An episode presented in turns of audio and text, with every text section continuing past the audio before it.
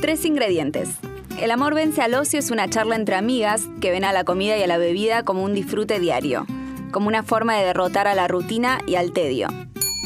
Yo soy Pipi Yalur, soy bartender, escribo un newsletter sobre bebidas que se llaman Chicas Barra y en mi tiempo libre hago yoga y obvio que como hago yoga, cuento que hago yoga porque eso hacemos los que hacemos yoga. Soy Romy Viola, alias Romy Kid, soy comunicadora social y cocino en mi tiempo libre y lo comparto por Instagram.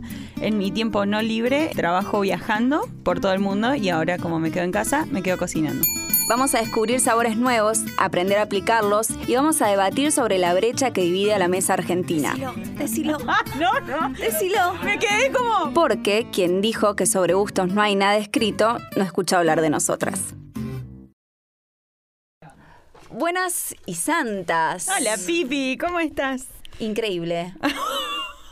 No, Tenés que estar increíble, ¿eh? En medio de todo esto, yo amanecí. Se nos está, se nos está prendiendo fuego. El mundo iluminada y eterna.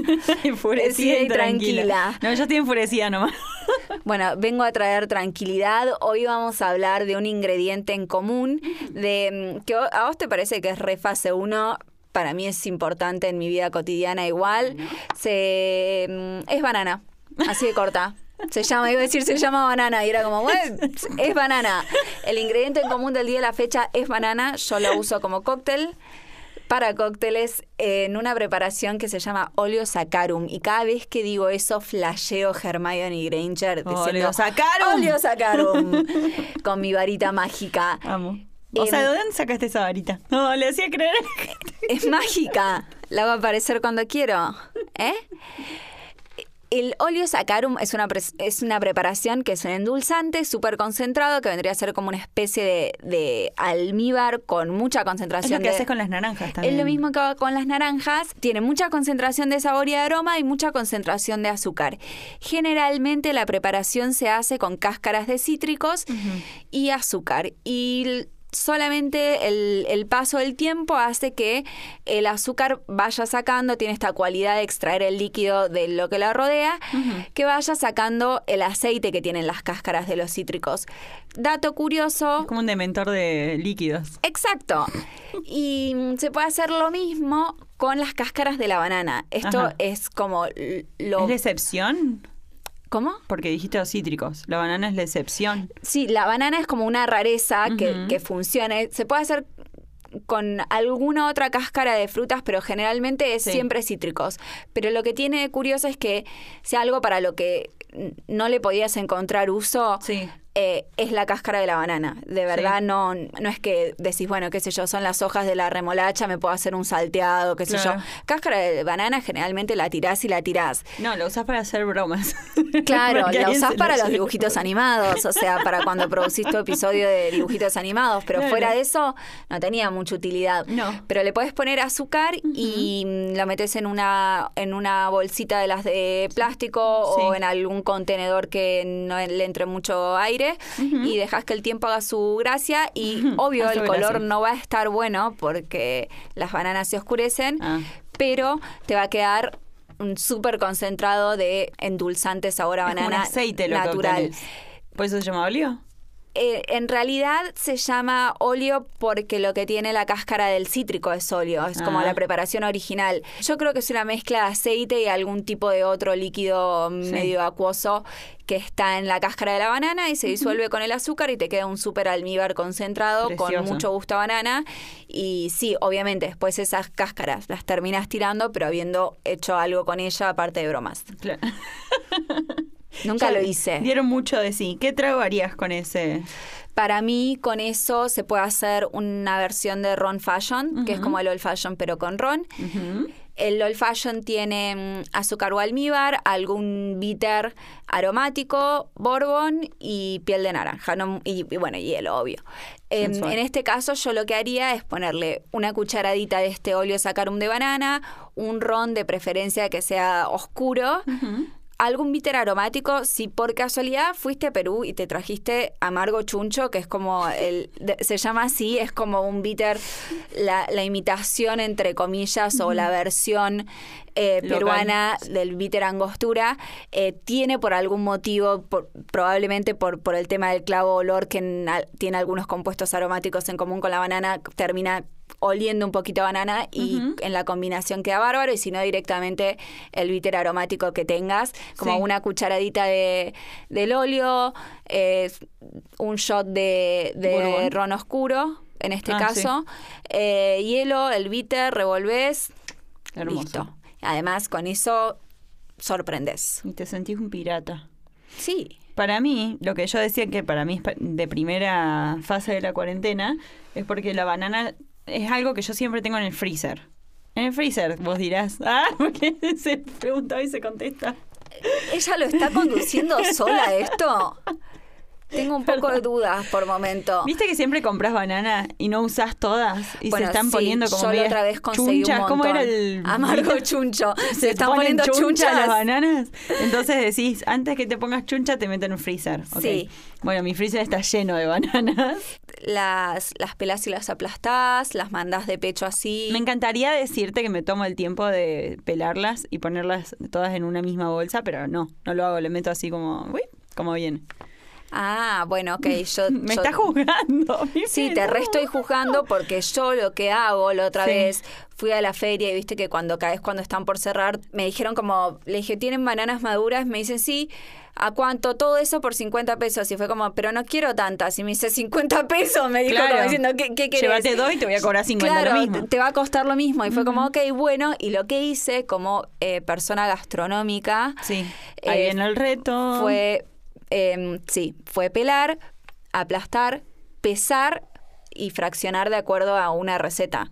Entonces tenía la receta Puré que yo uso era- es de cuatro, lleva 460 gramos de banana, entonces tenía fraccionada de a 460 gramos de banana. Bueno, yo tengo la banana entera ahí. Y lo que hago es, cuando la quiero usar, usualmente la uso en una eh, en un banana bread, que es como bastante clave, porque aprovechas al máximo la banana, la madurez de la banana, eh, que está como súper dulce, y eh, no desperdicias, como no tirás, porque se puso marrón Chuncha. chuncha, como igual la queremos. Eh, la receta que me gusta a mí es básicamente banana, manteca, no sé, bicarbonato de sodio, huevo, azúcar, morena creo que es, esencia de vainilla, todo pones en una licuadora. Licu- no, no es licuadora. Batidora. Batidora.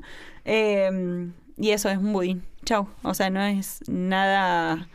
Nada guau, pero el producto es delicioso, queda súper húmedo. Ah, la receta que hago yo tiene yogur Tiene yogur, eso te iba a Sí. decir. La que uso yo no tiene, pero hace mucho de la diferencia, pero ya la banana le da bastante humedad. es que yo uso 460 gramos No, de no sé banana. cuánto es eso porque yo uso banana. entera. Claro, es un montón. Es una es medio kilo de banana pelada. Claro, o sea, es es, un montón de banana. Sí. Entonces igual queda húmedo. No, le hace falta, de una. Eh, si no, otra cosa que puedes hacer con una banana media chuncha, eh, de esas que tengo yo en el freezer, es hacerla mm, puré. O sea, en una licuadora le pones un par de frutillas congeladas, por ejemplo, y haces un helado. No sé, es para que el helado no se te masacotee. ¿Cómo que se te masacotee? Como que se ¿No te- te quede duro? Claro, que no se te que- eh, cristalice ese... Es que no es un helado, es como un sorbete. Ah, como un sorbete, me decís Claro. vos. Sí, sí, sí. Es Bien. una, es una banana y una frutilla licuadas juntas.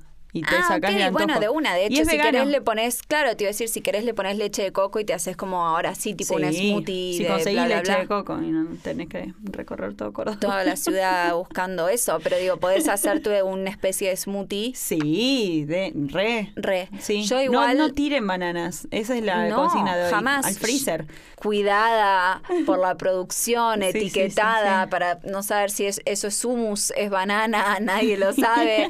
Em, ¿Por qué frizarías el hummus y no te lo comerías con una zanahoria frente de la tele llorando? Tengo freezer, tengo hummus en el freezer porque exageré mucho en la última producción y fue como, ok, ya Sí. no, no doy más Ajá. y tuve que, que tirar la toalla. Que tirar Fue- la toalla.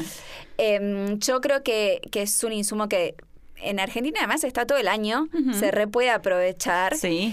Y mm, yo quiero defender el banana bread más allá de la fase 1 porque yo Bien. desayuno eso siempre, Ajá. independientemente de la fase. De hecho, lo hacía antes de la Con cuarentena. nueces, qué bien. Yo le pongo nueces. Sí, Si me estoy sintiendo especial.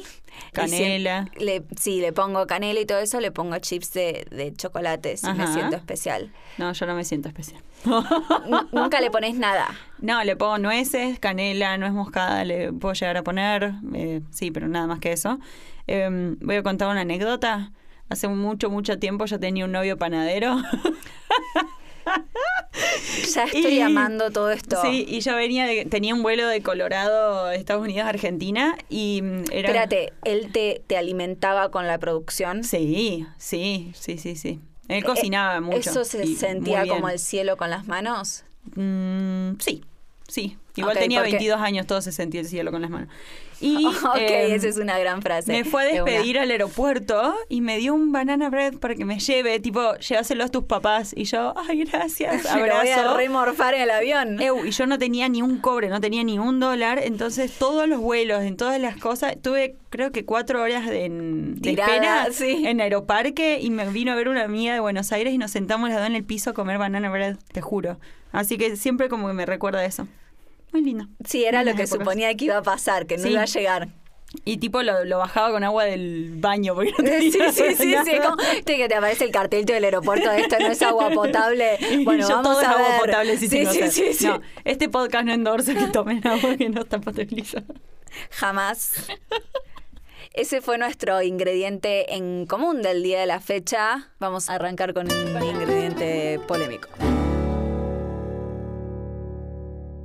La heladería más famosa de Cuba, que se llama Copelia, que es una heladería popular, nos acercamos con Flor a una fila a preguntar eh, para qué era esa fila y la respuesta fue menta.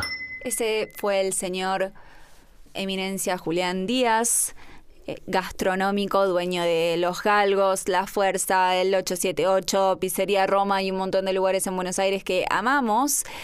Hablando, contando esta anécdota acerca de em, la pasión por el helado de menta granizada en Cuba. Yo estuve en esa heladería. Ah, no- sí, em, fui a Cuba hace algunos años y Posta es la heladería más famosa y es, es muy, es, es como él dice, es una heladería ¿Es popular. famosa por el helado de menta o es famosa no, en es general? famosa en general. eh, es, creo que no sé cuántas heladerías habrá en La Habana, pero esa es como la heladería, no debe haber tantas. Sí. Eh, y está, es un edificio lindo en el medio de un parque. Ajá. De un parque, claro, es entonces es como que todo la hace muy pintoresca, pero a la vez es una pizzería, eh, una pizzería, una heladería realmente popular, no es que solamente van turistas. Sí. Los cubanos van y toman helado ahí también y yo no me percaté de que había una Menta. fila para la gente que quería tomar helado de menta en particular, Sí. pero me flashó que lo trajera a colación porque es como que qué loco que una población tenga como esa obse, Sí. porque qué sé yo, los argentinos con el dulce de leche, bueno, lo entiendo, Sí, pero no es ni siquiera... pero nada que ver. Eso, eso es lo que Pero a mí me tampoco pasó. es tan polarizante el No. dulce de leche. No, Y por eso es el, es el ingrediente polémico de la fecha. es re polarizante esto. Sí. Yo no quiero adelantar lo que pienso al respecto. Pero ya se nota. ¿Se nota? Se nota. Se renota. Tenemos eh, también opiniones que se enfocan especialmente no en que el helado sea de menta, sino en la presencia de menta y chocolate. En porque, claro, porque lo granizado viene a ser que tiene pedacitos de chocolate adentro. La tenemos Claro. a Paige Nichols del podcast Bad, Bad Information. Information. Bad information. Gente que odia la menta granizada es descerebrada. No entienden lo que son los matrimonios de paladar y de sabor. Es el gusto más noble del helado, pues combina refrescante menta y muy rico chocolate. E- Ese final para mí es muy de vendedor ambulante en el metro de Ciudad de México. Eh, no sé si estuviste, pero cuando sí, te pero venden usaba eh, Claro, auriculares. auriculares. Bueno, cuando te venden, te quieren vender chicles, lo que dicen es suave goma de mascar, refresca boca y garganta. Entonces, cuando ella dice combina refrescante menta y muy rico chocolate, yo Chao, ¿te lo pienso. vendió? Sí, sí, sí, yo pienso compraste, en Pipi? poesía. No, no compré. no compré, no compré, me parece re lindo. Sí. Me encanta lo que ella dice, pero no compré. Me pasa, entiendo que hay una cuestión como que la combinación de menta con chocolate está muy instaurada en Sí. distintos eh, productos. ¿Está el caramelito ese cristal de menta que adentro tiene chocolate? Eso es una de las cosas más ricas del mundo y yo no te como un helado de menta granizada ni en pedo. estoy completamente de acuerdo con vos porque me parece que ahí está el tema. Ah, la, o sea, la combinación combinación de- estoy a favor. La combinación para mí es virtuosa, Sí. pero no creo que Se traslade. aplique a todos los formatos alimenticios. a favor. No porque la menta y el chocolate vayan bien, voy a hacer una sopa de menta y chocolate. Muy bien, me ¿no? gusta, me gusta lo que vas. ti- Tiene que ver con eso. Es como, por ejemplo, viste que las, las cosas de uva no tienen gusto a uva, no tiene gusto a cosas de menta si no tiene gusto a pasta de dientes. es que está- no está bien logrado. Eh, la mayor parte de las veces no está bien logrado. Hay algunos sabores que son difíciles de, de- Llevar a cabo. De, de emular eh, a nivel eh, esencias. Y cuando salen mal, salen muy mal. O sea, hablamos de banana, el sabor de artificial a banana es malísimo. Sí, es horrible. Uh, excepto el bubalú de banana. Pero voy a hacer una acotación muy nerda al respecto que nos saca un poco del camino, pero hace falta. Eh, el sabor a banana artificial pertenece a una banana que ya no existe en el mundo, que Ah, se extinguió por una plaga. Y se van a extinguir las bananas. Y se van a seguir extinguiendo, pero... Eh, Así que eh, eh, había congelen, bananas. chicos, congelen. Pero congelen, llenen, llename el freezer, anda a la feria, 50 pesos, dame 3 50 pesos de banana. No, No pero hay tiempo para fraccionar. no hay tiempo importa. para fraccionar, no hay tiempo para pesar, no hay tiempo para etiquetar. No, pero posta, hubo en, en el universo hace no tanto tiempo eh, bananas que sabían como la banana de la bananita dolca, Ajá. pero se extinguieron por una plaga. Ah, mira. Sí, era otro, era como una especie de banana. Pero eso ¿Sabías es- que son parientes de las frutillas? ¿Qué? Sí, la. van, Impactada. Sí, te juro. Bueno, Crónica. Bueno, lo podemos hablar.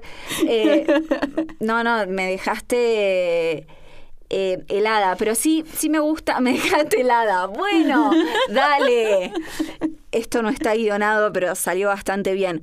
Hablamos de los formatos y la- tenemos un, un audio que me encanta de, de Nati Torres, que es periodista y escribe sobre gastronomía, hablando de la combinación de productos en los que sí funciona. sí funciona. ¿Quién puede odiar tan ferozmente el helado de menta granizada, que es básicamente la versión helado de una de las golosinas más ricas del mundo, como es el After Eight? El, la mentita bañada en chocolate. ¿Qué, qué souvenir de tía que viajó al exterior y te trajo un After Eight y tu papá chocho y vos llorando en el rincón. Es terrible, es, es ¿A el mí? No, no sé. No sé qué pensaba. ¿Vos te, te ponía contenta? Yo preferí otras cosas, Sí. lo comí igual, Un pero es como- garoto. No, Toblerone, pero digo, pre- eh, pero es como que te regalen bombachas, una tía, ¿viste? Es como, Sí, ok, sí, de una está bien, Sí. lo voy a utilizar en el caso de- del, del After Eight, es como lo voy a consumir, pero si hubiese podido elegir, no hubiese elegido que me regales bombachas. No, que es una cosa muy linda el packaging de After Eight igual. Eso sí, los sobrecitos, Sí. quizás hoy en día uno dice, che, hace falta tanto packaging, pero digamos que tiene un poco de casi glamour Sí. noventoso, 2000, que cada uno venga en su sobrecito de papel, Sí. tiene- hace ruidito, todo. Y la, la versión Nack and Pop sería la de Felford, ¿o no? Claro, sí, sí, sí, sí, tal cual. Para los que no están al tanto, nosotras además de tener buena parte de, de colaboración rosarina en los testimonios, queremos aclarar a toda la audiencia que nos está escuchando que Rosario es la capital nacional del helado artesanal. Eso nos dijeron. No sé. ¿Es lo verdad? es, lo es, tiene como su ruta de las heladerías. ¡Ay, es, amo! es posta. Y de hecho, hace un par de años hicieron tipo el tour de las heladerías artesanales. Sí. Y era un golazo porque ibas de heladería en heladería y estaba bueno para o gente como nosotras que nos gusta la gastronomía o Sí. familias, era lo máximo, porque ibas tipo en bici Sí. de heladería a heladería y no sé, después votabas cuál era el mejor zamballón de la ciudad. No sé, me parecía espectacular. Em, y bueno, lo tenemos a, a toda a toda Traglia otra vez De Oiga Podcast.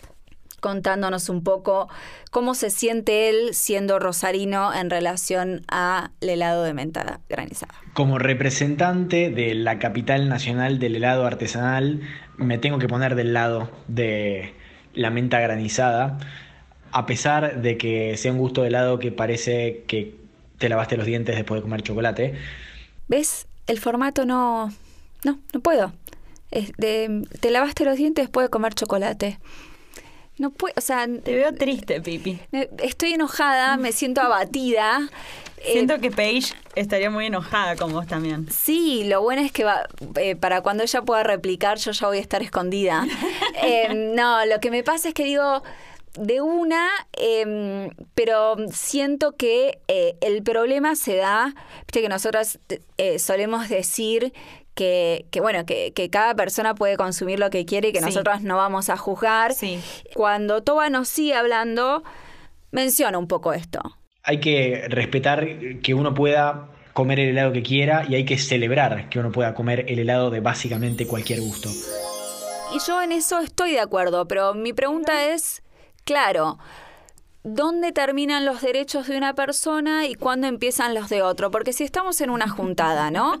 Y vamos a pedir helado, Sí. y a vos te gusta la menta granizada, ¿por qué no sos buena persona y te pedís tú un cuarto de menta granizada Apartado. aparte? Sí, sí, porque, porque arruinaste todo el pote. Sí, sí, sí. O sea, es, o sea, no hay manera de que no arruines el resto de los sabores. Es el coronavirus de los sabores. la gente que ama el helado de menta granizada está horrorizada por esa frase, pero es como, de una, ¿sabes qué? ¿Te gusta? Voy a intentar no juzgarte, voy a intentar no mirarte Sí. mal, no estoy de acuerdo. Yo no lo quiero. En esto es, eh, en esto soy completamente intransigente. Como hay Sí. cosas que digo, che, no me gusta, pero si, si es lo que hay, Sí. como helado de menta granizada, no, No, la verdad prefiero prefiero, no comer. prefiero tomar un vaso de soda. Ah, sí. Por ejemplo, Sí, sí, si la soda está fría, mejor todavía. Para mí le pasa el trapo al helado de menta granizada. Pero digo, si lo vas a hacer, sé consciente de que vivís en sociedad. Limitate a separar tu porción de una, no Sí. contamines el resto, estamos todos tranquilos, vos Todos te tomás, disfrutando de claro, vos te tomás tu sopa de menta con chocolate y nosotros, bueno, entonces tomando- Pipi es ocio. Completamente. Esta vez no, no doy el brazo a torcer. Bien. Además, acá no hay tradición, no hay nada que sea mi talón de Aquiles para, Sí. para poder eh, Bandearte. bandearme. No. Muy bien.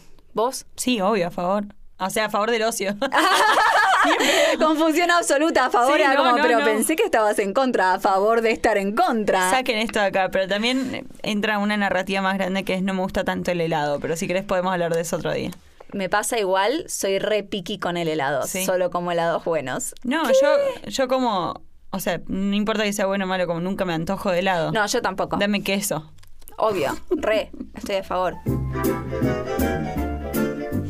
Y el ingrediente a descubrir de la fecha viene de la mano de Pipi Yogur, que nos va a hablar de lavanda. Sí, la lavanda cayó eh, en desgracia, culpa de eh, la industria de la limpieza. Los productos de limpieza Ay, hicieron que nosotros odiemos Sí. la lavanda porque no podemos no asociarla a limpiapisos, ponele. A un baño público. A un baño público en el mejor de los casos. Sí, sí. Eh, Porque entonces, encima es el gusto más barato siempre de los de, de los detergentes de piso. Siempre. De- desodorantes de piso. Eh, igual tengo que destacar que toda la industria de la limpieza y la cosmética Sí. tienen muchísimo presupuesto Sí. para ponerse a ver combinaciones de aromas que funcionan. Ajá. Entonces, un hack para las personas que estén tratando de buscar eh, meterse en gastronomía es metete a la página de un sitio o una marca de limpiapisos o de cremas para cuerpo y vas a ver que van a tener re buenas combinaciones. Y posta es un truco Sí. porque ellos ya pagaron toda la investigación. Claro. Y pagaron investigación en laboratorio carísimo que vos no vas a poder hacer, pero así Sí. vas a saber que fresia combina con no sé qué y tal Sí. otra cosa con Y no sé pepino con cuánto. limón. Claro, y ahí tenés como Me tus gusta, me combinaciones. gusta. Lo que pasa con la lavanda es esto, es eh, se abusaron. Sí, pero creo que esa desgracia, como un poco de reversión, se la dio los, los aceites Just. Sí. Sí, que ya estamos en edad nosotras. No, yo todavía no. Yo creo que estamos Yo en edad niego, del óleo 31. No, me niego todavía. Yo me considero una señora, un- una, una comedora de palta, treintañera come palta, entonces ya estoy a nada Sí. del aceite just. Pero volviendo al tema de la lavanda, yo la quiero reivindicar porque creo que es un, un ingrediente súper digno. Huele bien, lo que pasa es que... es una cuestión de, del problema es la intensidad. Hay cosas que huelen bien. Ahora, si vos multiplicás la intensidad por mil, que es lo que suele hacer la fragancia industrial, Claro. se arruina. Sí, O sea, sí, sí, no hay, ahí no hay no hay forma. nada que vos quieras oler a intensidad por mil. Pero se puede usar para, em, por empezar, la idea es, lo que quería contar son algunas combinaciones de cosas con las que va la lavanda Sí. para que sepas usarla. Una es que va muy bien con coco, Ajá. creer o reventar. Em, Entonces, por ahí si vas a hacer leche de coco o si tenés leche de coco, la podés infusionar con lavanda, que es solamente ponerle un poco de lavanda dentro para saborizarla y le pones, si querés, azúcar y cuando se enfría le metes jugo de lima y tenés como una bebida sin alcohol que está piola. Qué rico. Y si tenés ganas le pones un chorro de gin cuando se enfría y hielo y tenés Eh, un gusta un cóctel. poco más. eh, ahí va queriendo un chorro de soda y queda buenísimo. El coco es algo como que no te imaginarías que va con la lavanda, pero Sí. va y es re fácil de, de usar, combinar, Sí. de combinar. Otra es que la lavanda va con pera. Ajá. Entonces yo hago una mermelada de pera y lavanda, que es lo mismo que hacer una mermelada de pera usual. Uso un kilo de peras por 700 gramos de de azúcar, Azúcar. las de peras ya peladas y, y sin el centro. Y bueno, separo las semillitas para la pectina, toda la historieta. Y agarro y en una bolsita, de la misma manera que separé las semillas, Sí. em, pongo un poco de lavanda, que ni siquiera hace falta que sean los capullos. Pueden Ajá. ser el resto de las hojas porque igual tienen aroma. Sí. Em, porque si no es como que te quedaría re poquito de la planta. Sí. Y lo pongo separado como para poder rescatarlo cuando haga falta. Y queda buenísimo. Es, es como un upgrade re fácil de una mermelada. Hermoso. También muy fácil de hacer y Sí. que no sé cuándo estarán escuchando este episodio, pero estamos en temporada de peras, así que salgan a correr y a, y a utilizarlas. Y otra combinación que yo no manejo, pero sé que funciona, es la de chocolate blanco con lavanda. Eh, cuando templas el chocolate le agregas lavanda. Bien. Pero como yo no soy pastelera, no me voy a meter demasiado, pero sé que funciona. Bueno, ha sido un gusto. Ha sido un gusto, Pipi. Nos vemos en la próxima. El amor vence al ocio es un podcast producido por Pipi Yalur en conjunto con Parque, conducido con Romina Viola y grabado en los estudios de Gamba en Córdoba, la ciudad que más queremos. Qué bueno que llegaste hasta acá. Contamos que Parque se sostiene y crece con el aporte económico de su comunidad de oyentes. Si te gusta lo que hacemos, podés suscribirte a Club Parque con una contribución mensual a través de Mercado Pago. Sumate a bancar a los podcasts de Córdoba.